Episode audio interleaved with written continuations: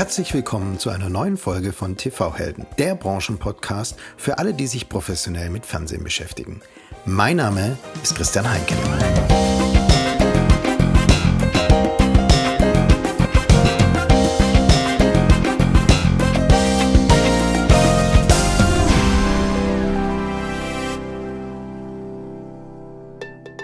Bevor wir mit dem heutigen Gast starten, möchte ich dir kurz von einer Firma erzählen, die sich weltweit einen Namen in der Videokomprimierung und im Low Latency Streaming gemacht hat. Die Rede ist von Atem. Latenz ist der entscheidende Faktor im Streaming. Eine geringe Latenz macht den Endkunden glücklich, verhindert so Churn und ermöglicht so die Quality of Experience des Streamings auf Broadcast-Niveau zu bringen. Atem verspricht Latenzen von fünf bis sieben Sekunden. Und das nicht im Testszenario, sondern über alle Subscriber hinweg. Möglich macht das die Komplettlösung von Atem, die bei der Videoverarbeitung mit Codierung und Packaging anfängt und über Dynamic Ad Insertion bis hin zur Auslieferung über Content Delivery Networks reicht. Ja, und wenn die Latenz selbst mit Dynamic Ad Insertion so gering ist, dann eröffnest du dir neue Umsatzströme mit deinem TV-Service. Also, damit auch dein Kunde beim nächsten Fußball-Event ohne Verzögerung jubelt, gehe auf die Webseite ateme.com und schaue unter Ressourcen nach den White Papers oder spreche mit einem der Vertriebsmitarbeiter. In Folge 42 habe ich mit diesen über die Erfolgsfaktoren im Streaming gesprochen. Alle Links findest du wie immer in den Show Notes. Und nun begrüße ich eine ganz besondere Frau, die heute bei mir zu Gast ist. Als Lichtdubel in die glitzernde Welt des Fernsehens gekommen, sorgt sie heute dafür, dass Promis im richtigen Licht stehen. Als Geschäftsführerin einer der führenden Produktionsgesellschaft ist sie ans Rampenlicht gewöhnt. Und im Moment sind die Spotlights auf sie gerichtet, denn sie versucht, Loyale hinters Licht zu führen und Licht ins Dunkel einer Gruppe Verräter zu bringen. Also, große Show-Highlights sind ihr Ding und eines davon startet diesen September. Und ich darf heute schon exklusiv mit ihr darüber sprechen. Herzlich willkommen, Kirstin Benthaus-Gebauer, Geschäftsführerin bei Tower. Hallo Christian, vielen Dank für die schöne Vorstellung. Gerne. Herr Kirstin, schön, dass du heute da bist und dass wir beide über Verrat in der schönsten Branche der Welt, der Fernsehbranche, Branche sprechen können. Ich habe ein bisschen überspitzt im Intro behauptet, deine Karriere bei Film und Fernsehen begann als Lichtdubel. Was ist ein Lichtdubel und wie geht die Geschichte wirklich? Äh, die Geschichte geht eigentlich genau so. Ein Lichtdubel äh, sind Menschen, die für prominente Menschen sich ins Scheinwerferlicht stellen damit die Kamera ausgerichtet werden kann, damit die Lichtleute gucken können, wirft man Schatten, wirft man keine Schatten. Und ich habe tatsächlich 1993 war es, glaube ich, angefangen bei einer einem Format, das war hieß Schreinemarkers Live. Mhm. Die Älteren unter uns werden sich erinnern. Ich kenn's. und da war ich das Lichtdubel von Margarete Schreinemarkers und habe die Proben für sie gespielt als Margarete Schreinemarkers. Und das waren meine Anfangsjahre. Äh, ich war sehr jung. Äh, ich wollte gerade sagen, ich brauchte das Geld, das brauchte ich gar nicht, sondern ich wollte unbedingt zum Fernsehen. Mhm. Und das war mein Einstieg und habe dann äh, auch dort von der Pike auf alles gelernt, was es braucht, um Fernsehen zu machen. Warum wolltest du ins Fernsehen? War das einfach so ein Kindheitswunsch? Ja, oder? ehrlich gesagt ja. Mhm. Ich wollte bis, zu meiner, bis zur vierten Klasse prima Ballerina werden. Und dann wurde ich zu schwer und mein Partner konnte mich nicht mehr hochheben. Und danach hatte ich dann beschlossen, äh, dass ich Journalistin werden will. Mhm. Und dann war ja gerade auch äh, das Privatfernsehen wurde groß. Mhm das äh, hat mich total fasziniert und da wollte ich hin. Ja, schön, wenn man so einen Kindheitswunsch von Anfang an hat und den auch verwirklichen kann. Ja. Und heute bist du Geschäftsführerin bei Tower. Also was macht Tower? Wie groß seid ihr? Gib uns mal eine Idee und was sind eure Spezialitäten? Also wir sind eine Fernsehproduktionsfirma mit Sitz in Berlin und produzieren mhm. Factual mhm. Entertainment Formate und Shows für private und öffentliche rechtliche Sender und natürlich jetzt auch für Streamer. Äh, zu den bekanntesten Marken aus unserem Haus, äh, da gehören aktuell sicherlich Undercover Boss, Das große Backen, Naked Attraction, Roadtrip Amerika und ganz aktuell auch äh, Die Verräter vertraue niemanden. Mhm, da kommen wir später drauf äh, zu. Sag mir noch mal kurz, was ist Factual Entertainment? Factual Entertainment, das sind Formate, wo wir Unterhaltung und Information zusammenbringen. Ähm, ich glaube, Undercover Boss kennt jeder. Mhm. Ne, da geht es auf der einen Seite um die persönliche Heldenreise der Bosse, die äh, versuchen, ihr Unternehmen kennenzulernen von einer ganz anderen Seite. Und auf der anderen Seite hat das ja auch immer etwas Allgemeingültiges. Ihr seid Tochter der All Free Media und habt deswegen exklusiven Zugang zum weltweiten Formatkatalog von All Free Media International. Was macht All Free Media und wer steckt dahinter? Also All Free Media besitzt mehr als 50 Produktionsfirmen in UK, US, Deutschland, Holland und Belgien. Die Eigentümer sind Warner Brother und Discovery und Liberty Global. Und All Media ist weltweit eines der führenden unabhängigen Produktionsunternehmen. Das Unternehmen ist föderal aufgesetzt und die unterschiedlichen Firmen, also auch wir, entwickeln und produzieren Inhalte für ihre lokalen Auftraggeber. Und zwar sowohl Fiction als auch Non-Fiction.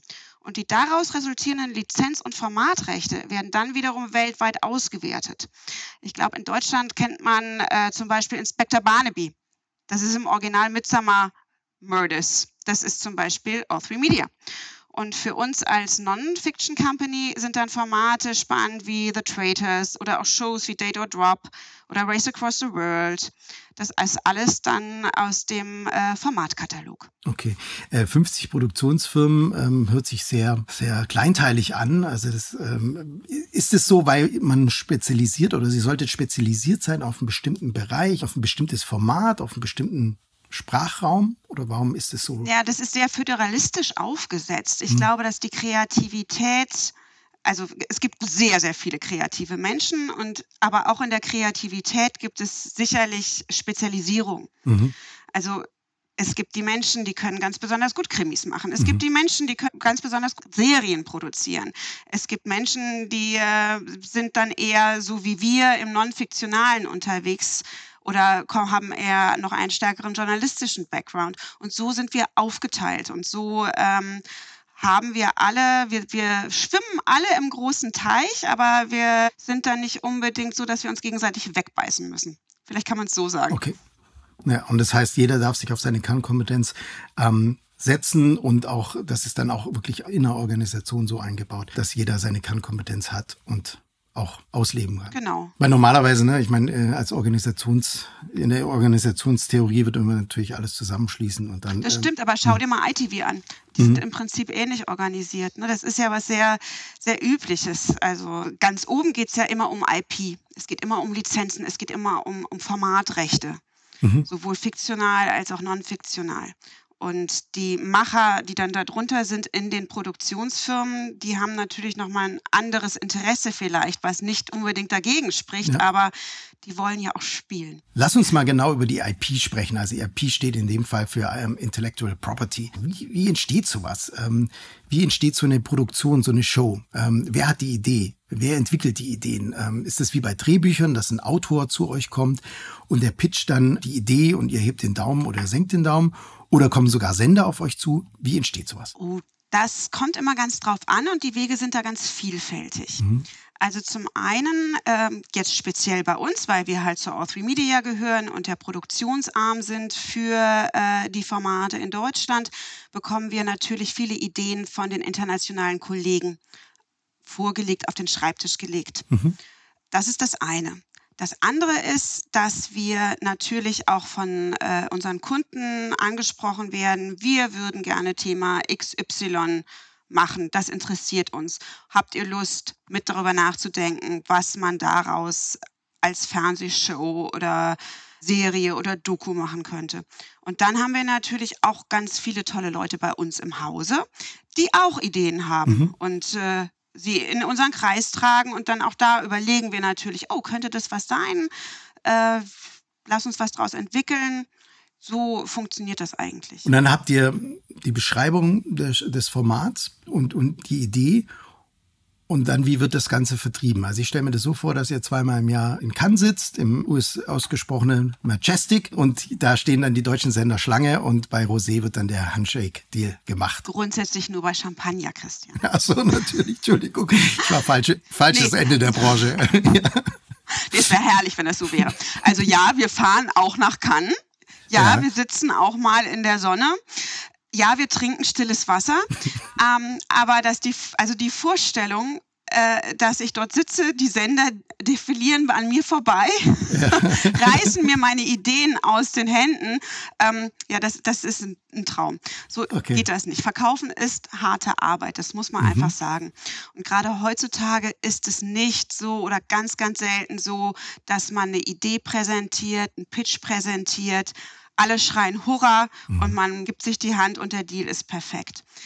Eigentlich sitzen wir mehr in Konferenzräumen in Köln, in Mainz, in München, präsentieren unsere Ideen, kommen wieder zurück, haben nochmal nachgeschärft und äh, versuchen Begeisterung zu entfachen ja. für unsere Vision. Mhm. Dann lass uns doch mal Champagnerluft oder Fernsehluft schnuppern. Ja, gibt es irgendwelche schönen Anekdoten, die du teilen kannst, die du erfahren, erleben durftest?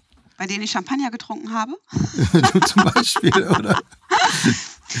Mm, also, ich kann einmal ganz zurückgehen in meine ja. wirkliche, wirkliche Anfangszeit. Also kurz äh, nachdem ich dann das Lichtdubelsein überwunden habe, durfte ich das erst, mein erstes Interview mit einem Promi, das war Julio Iglesias.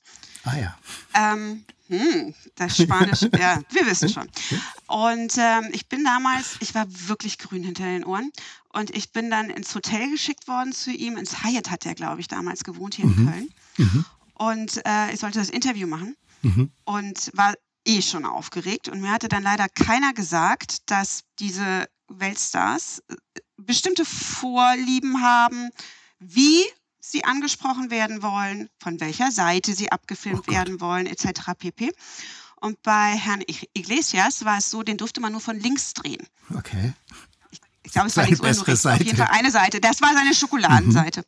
Und ähm, ich hatte jetzt aber das Interview eingerichtet für Frontal. Mhm. Und der Mann kommt rein und ich habe gedacht, das war es für mich. Meine sehr kurze Karriere beim Fernsehen ist schon wieder beendet, weil er war absolut not amused war dann aber zum Glück so charmig, dass er dann, nachdem er sich beruhigt hatte, mit mir das Set umgebaut hat.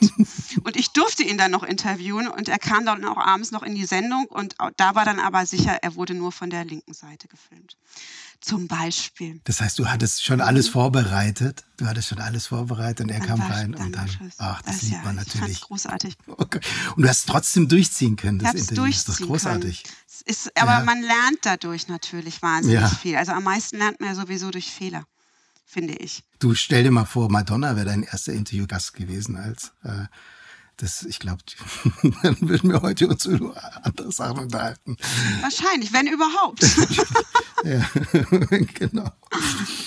Okay, ähm, wer sind in Deutschland eure Auftraggeber und was sind die, also du hast von Undercover ähm, Boss und großes, das große Backen gesprochen, was sind die erfolgreichsten Formate bei euch hier? Ähm, die erfolgreichsten Formate sind äh, sicherlich irgendwie im Moment noch das große Backen, das läuft bei Sat 1 gerade sehr, sehr mhm. erfolgreich mhm. wieder mit großartigen Quoten. Das sind aber auch unsere Dauerbrenner wie Undercover Boss, das mhm. ist jetzt auch äh, American Road Trip oder Road Trip Amerika, wie es in Deutschland heißt. Da sind wir gerade für den Deutschen Fernsehpreis nominiert worden. Die Meldung kam gestern, da sind wir wahnsinnig stolz drauf. Das ist für Kabel 1. Danke. Da geht es um äh, Köche, ne? Die da geht es um drei Köche auf vier Rädern. sind äh, der Frank Rosin, Alex Kumpner und Ali Güngemür, die zusammen einen Männertrip im Wohnmobil machen durch Amerika, wie der Name schon sagt. Und eigentlich ist es ein, ich würde fast sagen, ein kleines Format, weil es mhm. so echt ist und weil es so unformatiert ist und was einfach von der Ehrlichkeit lebt äh, von diesen drei Kerlen, mhm. die äh, uns auch haben drehen lassen, wenn ihnen mal die Muffen gingen oder wenn es mal ähm, ein bisschen rauer zuging. Mhm. Und das ist wahnsinnig schön, wahnsinnig unterhaltsam. Na, cool. Ja. Da freue ich mich drauf. Wann ist für euch eine Produktion erfolgreich? Erfolg kann man ja an verschiedenen Parametern messen. Mhm. Ne? Es gibt ja eigentlich so drei Dinge, würde ich jetzt mal sagen. Also das eine ist natürlich Einschaltquote, mhm. das zweite ist Marge mhm. und das dritte sicherlich Preise. Aber das ist so wie in der äh, Werbung. Ne? Das sind ja gleich drei Dinge auf einmal. Das geht nun wirklich nicht. Geht auch nicht ja. so oft. Aber runtergebrochen würde ich sagen, wenn die Zuschauer unser Programm lieben und der Auftraggeber wieder bestellt, dann sind wir erfolgreich. Ja, ich meine, die Herausforderung ist natürlich, man weiß halt nicht, ob es erfolgreich ist. Also ihr wisst ja im Vorher nicht. Also ihr habt vielleicht Benchmarks, Vergleiche, internationale Vergleiche, aber ob das in Deutschland auch wirklich funktioniert, wisst ihr nicht. Gibt es denn irgendein Format, was in Deutschland, was international super erfolgreich ist, aber in Deutschland gar nicht funktioniert oder gefloppt ist? Fällt dir da was ein? Ja, also ähm, Survivor war zum Beispiel so ein Beispiel. Hm. Ich weiß nicht, ob du das kennst. Das ist eine Reality-Serie. Da kommen Menschen zusammen, werden auf eine einsame Insel ausgesetzt. Es ist ein Abenteuerspiel. Mhm. Die müssen verschiedene Spiele spielen und am Ende geht es natürlich ums Überleben. Ja. Ich glaube, in den USA haben die mittlerweile 40 Staffeln davon oh produziert. Bei uns hat es nicht gezündet. Ja. Das ist dann manchmal so. Kannst du sagen, ja. was, was so ist, ist irgendwas so eigen in Deutschland, dass dass du sagen kannst, also das ist ein Format zum Beispiel, das funktioniert immer in Deutschland, das ist immer erfolgreich oder gleichzeitig auch, du weißt, nee, das ist ein Format, das wird in Deutschland nie funktionieren. Gibt es sowas? Ja, also ich glaube, es gibt ja Dauerbrenner in Deutschland. Ne? Sowohl in der Fiction, also der Tatort geht immer. Ne? Mhm. Äh, bei der Non-Fiktion äh, Dschungelcamp gibt es seit 20 Jahren. Es ist mega mhm. erfolgreich. Mhm. Oder auch Wer wird Millionär? Ich glaube, das läuft seit 1999. Mhm. Und immer wieder gibt es was, dass die Quoten wieder nach oben gehen und dass die Leute dranbleiben, Wahnsinn, ne? sich freuen und mitraten. Das ist, das ist ganz toll. Ähm, dann gibt es sowas wie der Fernsehgarten mhm. beim ZDF. Das der läuft seit Mitte oder Ende der 80er Jahre. Das ist, glaube ich, eine sehr, sehr deutsche Produktion. Ne? Und dann gibt es aber auch so Sachen, wenn ich jetzt international unterwegs bin und screene und gucke, wo ich mir denke, ich glaube nicht, dass wir das äh, jemals in Deutschland sehen werden. Ja. Also es gibt zum Beispiel, ich habe es gerade in Edinburgh gesehen, ähm, das große Töpfern, Menschen töpfern. Mhm. Ja, bin ich mir unsicher. Ich es, ist, es gehört unsicher. nicht zu unserer IP, aber ich könnte mir vorstellen, dass es schwierig wird in Deutschland ja. mit dem großen Töpfern. Ja, interessant. Ähm, ich finde, die Branche hat sich auch total verändert, weil wenn ich mir zurückschaue, ähm, die Erzählweise hat sich auch verändert. Ne? Der Tatort, du hast es gerade angesprochen, ist ein Evergreen, aber da sind wir halt auch gewöhnt. Am Anfang gibt es halt irgendwie eine Leiche, am Ende den, äh, den Täter. Das Ganze ist in einer Episode erzählt. Die Streamer haben das natürlich stark verändert, ihre horizontale Erzählweise und haben das Binge-Watching bei uns in die Köpfe gebracht das hatte ja schon auch große ähm, Einfluss auf unsere äh, Zuschauerinnen und Zuschauer, dass auch viele Formate besser online on demand funktionieren als zum Beispiel live. Hat das einen Einfluss auf euch? Hatten die Streamer, die nonlinearen Streamer, auf eure Formate, auf eure Erzählweise, auf euren Cast vielleicht ähm, äh, Einfluss? Du meinst generell oder jetzt speziell bei einem Format? Hm, generell. Naja, die Streamer haben natürlich schon einiges verändert. Mhm. Und auch gerade wenn du jetzt für äh, ein Haus wie RTL zum Beispiel produzierst oder auch fürs ZDF, die führen ja auch eine Doppelstrategie. Ja. Ne, sie haben ja äh, natürlich RTL Plus mhm. stark als Marke und äh, das ist der eine Distributionsweg und der andere ist natürlich trotzdem auch noch das Lineare. Das hat etwas damit zu tun, dass die Programme und die Produktionskosten sich ja auch refinanzieren mhm. müssen ähm, das hat durchaus andere Überlegungen für eine Produktion. Man überlegt stärker, wie ist der Cast, wer sollte in den Cast. Ich muss mir vorher überlegen, wo ist denn der Hauptschwerpunkt? Oder gibt es einen Hauptschwerpunkt? Oder mhm. versuche ich jetzt alle quasi am Lagerfeuer zu versammeln? Das hat Auswirkungen. Generell äh, hast du völlig recht, dass sich äh, das Fernsehen in Deutschland sowieso sehr verändert hat. Das hat sich aber auch schon vor den Streamern vor einigen Jahren verändert, als irgendwelche Programmplaner auf die Idee kamen, dass bei uns alles mindestens in der Primetime 90 Minuten sein muss. Mhm. Da sind wir outstanding. Also in England ist äh, eine gute Stunde. Ne? Mhm. Das, da, dadurch erzählen wir anders. Und auch das ist, wenn wir internationale Formate auf den Tisch bekommen, ist das auch immer noch Teil der Entwicklungsarbeit, sich zu überlegen, wie mache ich es clever, aus einem 60-Minuten-Format ein 90-Minuten-Format oder sogar ein 100, über 100-Minuten-Format, wo ja jetzt auch schon wieder die Tendenz hingeht, noch länger zu werden. Und ist es einfach so drin bei uns in den Köpfen? Also genauso wie die, um 20 Uhr die Tagesschau? Oder warum ist, warum ist das bei uns so? Ich glaube, wenn man etwas lang genug äh, lebt und ähm, konsumiert, dann ist das irgendwann so in den Köpfen. Ne? Also beim Zuschauer jetzt zumindest. Aber ich glaube, ehrlich gesagt, dass ähm, das nicht unbedingt eine Entscheidung ist ähm, von den Zuschauern, dass sie sagen, oh, wir möchten unbedingt 90 Minuten sehen oder 102 Minuten sehen, sondern das hat etwas mit den Produktionsrealitäten in, in Deutschland zu tun. Kommen wir zu eurem internationalen Erfolgsformat The Traitors, welches hier in Deutschland ab dem 20. September als Die Verräter auf RTL läuft. Was ist The Traitors und was macht die Show so erfolgreich? Also, the, the Traitors, also in Deutschland heißt es die Verräter, vertraue niemanden. Und äh, es ist ein Krimi-Game, würde ich eher sagen.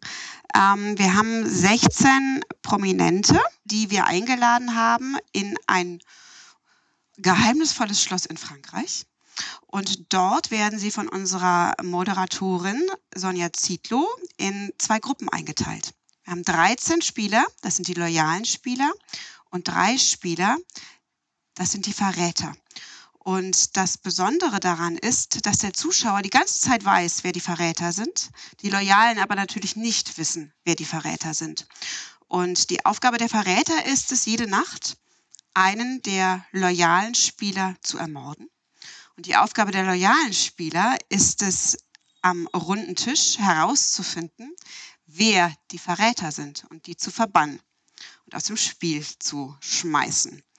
Und wer am Ende übrig bleibt, bekommt einen Preispot. Also wenn man das so liest, dass am Anfang für die Zuschauer die schon die Enthüllung gibt und die Rollen für die ZuschauerInnen von Anfang an bekannt ist, da fragt man sich ja noch, ob es spannend ist. Aber ich habe gelesen, genau das, also dass die Rollen von Anfang an bekannt sind, ist die eigentliche psychologische Meisterleistung. Du hast es schon gesehen, also macht genau das dieses Format so spannend? Ja, ich habe es äh, nicht nur gesehen, ich war auch beim Dreh mit dabei.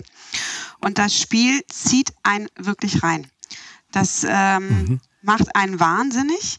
Ähm, denn man schaut so tief in die Menschen hinein und in die Strategien hinein, die man glaubt, auch selber äh, zu haben, die richtig sind. Und dann machen die Leute da was ganz anderes. Und ähm, das ist wahnsinnig spannend und es ist auch so interessant. Man kann so, ja, es ist eigentlich wirklich ein Sozialexperiment, weil man sieht auch, wie Gruppendynamiken funktionieren wie ähm, kleine Gesten plötzlich aufgebauscht werden. Da kratzt sich jemand an der Nase und das ist dann das Zeichen dafür, dass man lügt.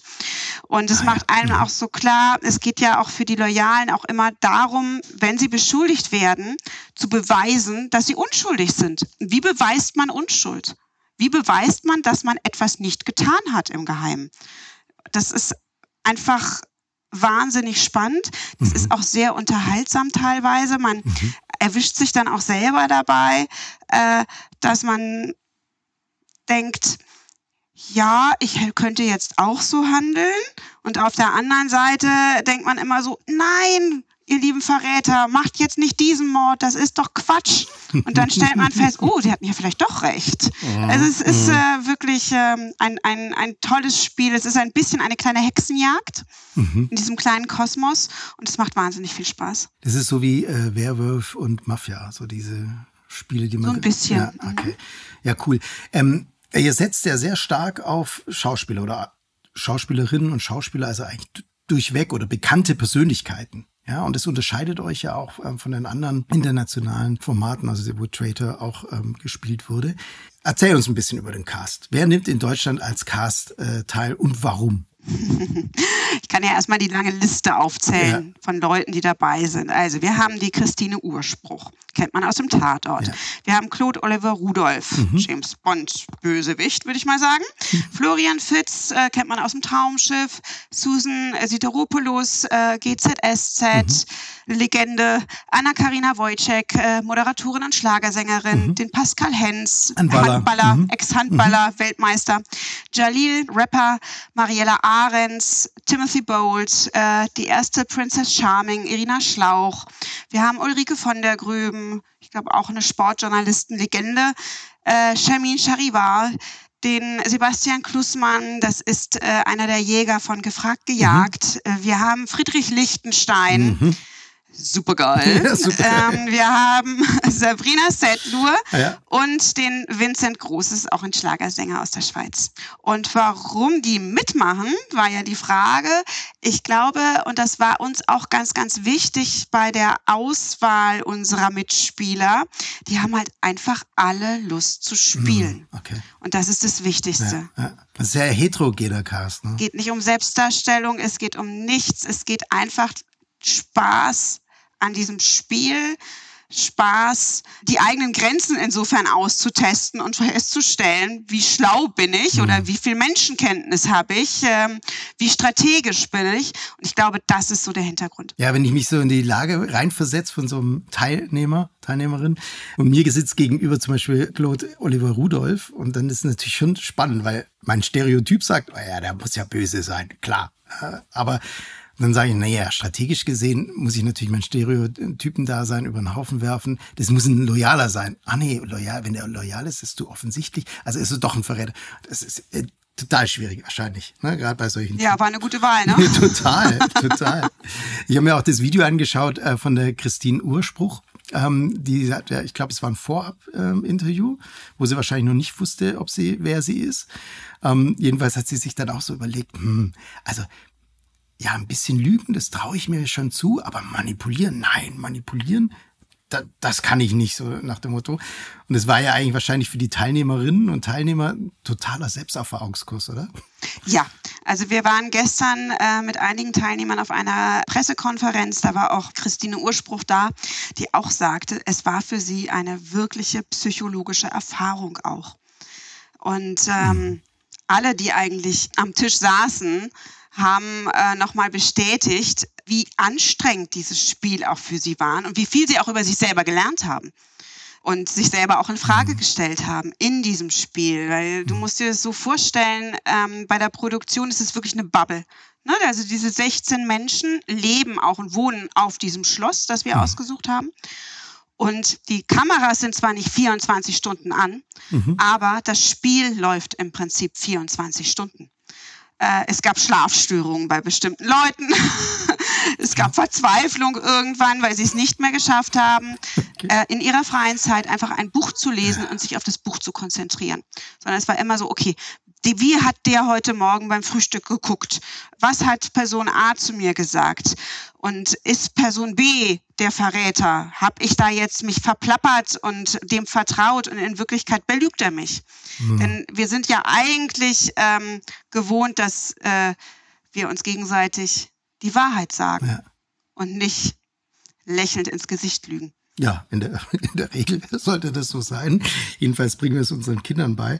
Äh, wie lange haben denn die 16 Verräter und Loyalen auf diesem Schloss zusammen gelebt? Ähm, die Produktion lief 14 Tage. Wow. Aber je nachdem, wenn natürlich dann jemand gekillt worden ist oder halt rausgewählt worden mhm. ist, der musste dann auch sofort das Schloss verlassen. Ja, dann war's vorbei.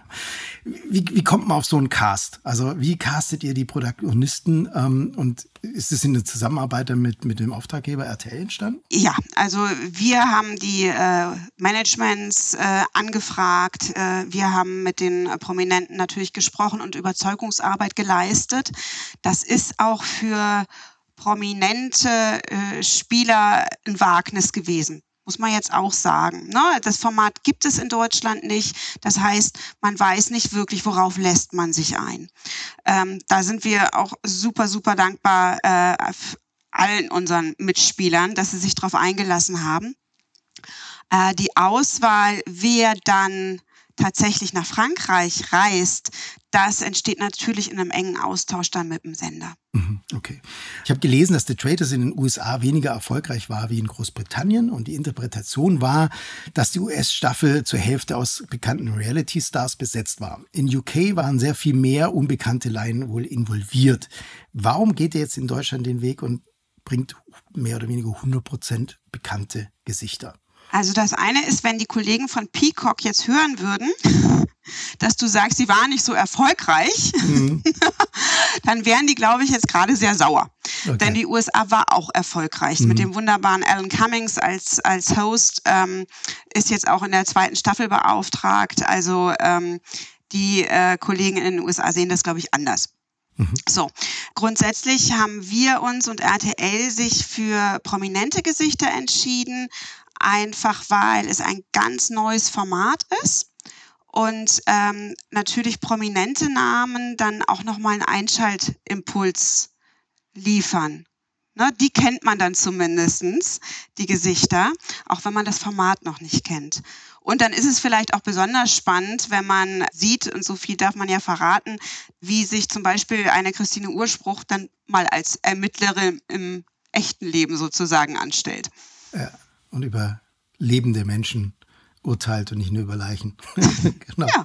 ja. oder die Rapperin äh, Sabrina Settler, ne? von der hat ja. man ja seit Jahrzehnten nichts, also ich in äh, meiner Bubble habe seit Jahrzehnten nichts mehr gehört und auf einmal ist sie jetzt im Fernsehen. Ganz interessant. Also ich freue mich da echt total. Du guckst drauf. nicht so viel Fernsehen, ne, Christian? nee, da bin ich ganz ehrlich. Aber ich trotz, trotzdem traue ich mir zu, ein sehr guter äh, Produktmanager für Fernsehen zu sein weil ich den Kunden, die Kundin sehr gut kenne. Ja? nee, die, also Sabrina Sedlur war vor ein paar Jahren, hat die sich mal zurückgezogen. Ich glaube, das ist so zehn Jahre her oder so. Hm. Aber seit einigen ich, Jahren ähm, sieht man sie schon. Also sie war bei Let's oh. Dance und ähm, oh. sie ist äh, da durchaus wieder aktiv. Also klopf dir bitte auf die Schulter. Dank dir werde ich auf jeden Fall lineares Fernsehen wieder genießen und anschauen, obwohl ich auch RTL Plus habe. Aber ich glaube, The Traitors ist dann etwas für das Lineare. Ja. Gestern war das PR-Event bei euch. Äh, kannst du noch irgendwelche Anekdoten vielleicht teilen äh, über die Traitors oder die Verräter, ähm, die so passiert sind? Wir wurden gestern auch gefragt, wie wir das hinbekommen haben, dass äh, die Verräter sich heimlich im Schloss treffen, nachts, um zu morden, mhm. ohne dass der Rest der, ich ich, ich bin jetzt mal despektierlich, der Rest der Bagage das mitbekommen hat. Und das ist natürlich ein ganz großes Produktionsgeheimnis auch ja. gewesen, aber es ist tatsächlich so, dass wir alle Prominenten zu einer bestimmten Uhrzeit, die wir dann vorgegeben haben, zu Bett geschickt haben. Ist ein bisschen übergriffig eigentlich, wenn man erwachsene Menschen ins Bett schickt. Es musste aber so sein. Das waren halt die Regeln. Da haben sich auch alle drauf eingelassen. Mhm. Die sind dann in ihren Zimmern ähm, bewacht worden, in Anführungszeichen. Es wurde sehr viel Verwirrung gestiftet, so dass wir die Verräter äh, aus den ihren Zimmern wiederum rausholen konnten, damit äh, die drei ihre schönen Morde planen konnten. Mhm. Also die drei wussten, wer sie sind und wer die Verräter sind. Naja, die, klar, die drei äh, nicht sofort, aber äh, in der ersten Folge, das wird man dann auch sehen, treffen die drei natürlich aufeinander, okay. sind genauso erstaunt, wer die anderen sind, Ach. weil äh, sie haben mhm. den Tag davor damit zugebracht, für sich selber zu überlegen, mhm. wer sind denn jetzt eigentlich, wer, wer ist in meinem Team? Ja, ja genau. Mhm. Und genau. Ach cool. Super. Ähm, letzte Frage dazu. Äh, warum nur 50.000 Euro Preisgeld in Deutschland, in Großbritannien 120.000 Pfund? Gibt es da einen Grund dafür? Ich habe mir die, ja, ich habe mir die Differenz eingesteckt. Ja, sehr gut, alles klar. Für Champagner genau. in Cannes. Genau. Nee. Den wünsche ich euch. Ähm, äh, ich finde 50.000 Euro ist auch so eine schöne Summe ja. in Silber. Ich würde sie auch nehmen. Ja, ich auch. So. Aber ich bin leider nicht dabei gewesen. Ähm, Genau, äh, zwei Fragen habe ich noch an dich. Und zwar nochmal ähm, zurück, wir haben es vorher ein bisschen angerissen, an dieses Thematik, dass natürlich Sender wie RTL, Pro7 um jeden Eyeball im linearen Fernsehen kämpfen, kämpfen müssen. Ja? Und deswegen gibt es natürlich den Run auch im Moment auf Sport oder auch auf so Showformate, die man live konsumieren müssen. Die werden vielleicht vorab produziert, aber man soll sie live, also an dem Tag konsumieren, weil sonst die Kollegin, der Kollege am nächsten Tag am Kaffeeautomaten alles verrät. Nimm uns mal ein bisschen mit, wenn du jetzt mal schaust in die Zukunft. Wie werden sich Formate in Zukunft ändern? Was sind die Forderungen von Broadcastern, die solche Live Formate, Live-Content brauchen, um ihre Marktanteile verteidigen zu können? Naja, also auf der einen Seite wird ja auch eine Doppelstrategie gefahren. Ne? Also die Verräter werden jetzt zum Beispiel vorab zwei Folgen bei RTL Plus veröffentlicht und dann jeweils eine Woche vor dem linearen Erlebnis ähm, bei RTL Plus. Und dann gibt es, wie du sagst, äh, Sport, Sport muss man live sehen, um äh, das Lineare dann zu stärken.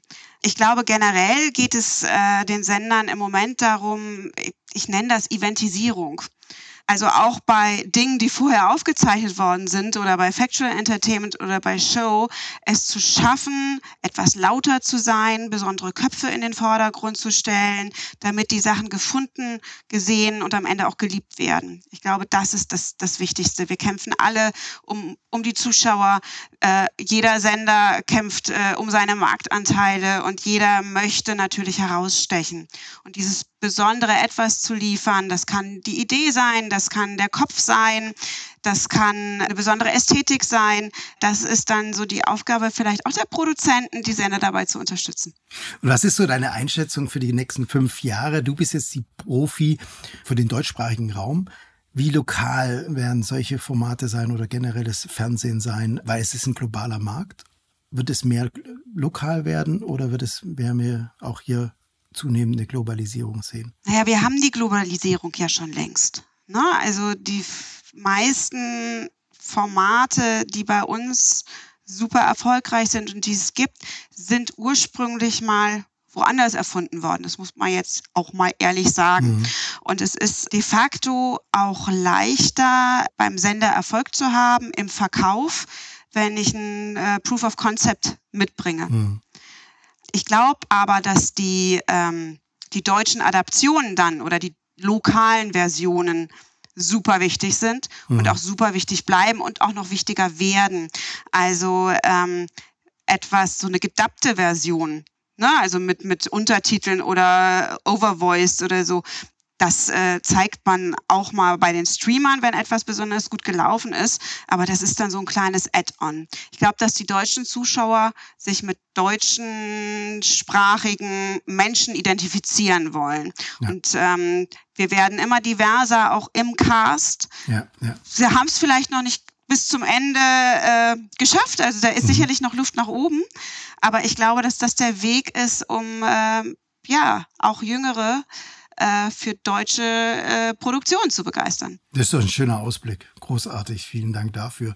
Ja, also, welche Promis werden zu Verrätern, welche zu Loyalen? Die Antwort gibt's ab dem 20. September um 20.15 Uhr bei RTL und schon vorab zum Stream ab dem 13. September auf RTL Plus. Ihr dürft euch auf sechs Folgen freuen und ich bin sehr gespannt, ob wir je erfahren werden, ob dieses Format besser auf RTL Plus oder auf dem linearen RTL funktioniert hat.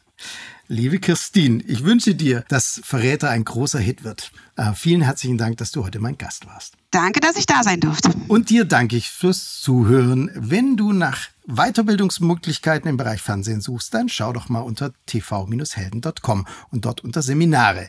Die neuen Zertifikatslehrgang TV Manager startet im November. Und wenn euch TV-Helden gefallen hat, dann sagt's bitte weiter. Mund-zu-Mund-Werbung ist unser Lohn. Vielen Dank und auf Wiederhören wünscht Christian Heinke.